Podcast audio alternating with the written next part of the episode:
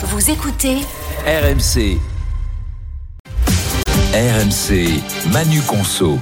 Emmanuel Le Chypre est à côté de moi pour parler ce matin, Manu, du leasing social à 100 euros par mois. Ça devait permettre aux Français euh, modestes d'obtenir une voiture électrique. Eh bien, c'est déjà fini.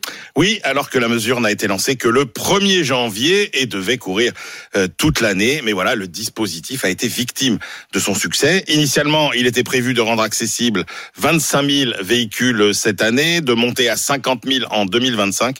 Eh bien, songez que fin janvier, il y avait déjà 90 000 demandes qui avaient été euh, déposées. Alors la première raison pour laquelle ce, le gouvernement arrête, eh bien, c'est qu'il n'y a plus d'argent dans les caisses, parce qu'il faut bien reconnaître que si le dispositif fonctionne si bien, c'est parce que chaque véhicule était ultra subventionné, 13 000 euros euh, de subvention, euh, et puis donc on se dirige vers une facture deux fois supérieure. Vu les comptes de l'État, c'était pas possible. Et puis la deuxième raison, c'était qu'il était quand même hors de question de dépenser autant d'argent public pour que euh, ça profite aux constructeurs euh, chinois ou américains.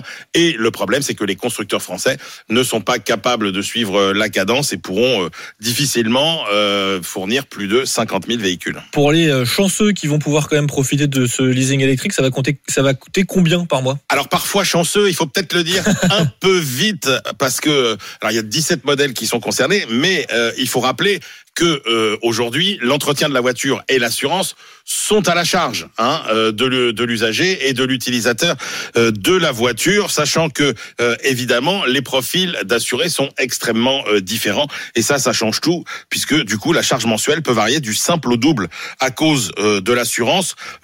Léo Kerr a fait des, des, calculs, ça peut aller par exemple pour une Renault Twingo E-Tech de 87 euros si vous avez un bon profil d'assuré à 187 à 158 euros pardon donc ça peut aller du simple au double. Et selon les modèles, c'est pareil, l'addition peut monter jusqu'à 285 euros au final de leasing mensuel par rapport à une promesse initiale de 100 euros. Bon, ouais, bon, les promesses attention, sont, attention aux mauvaises surprises. Les promesses sont pas forcément tenues. Merci beaucoup, Manu. On retrouve évidemment toutes tes chroniques en podcast sur rmc.fr et sur l'appli RMC.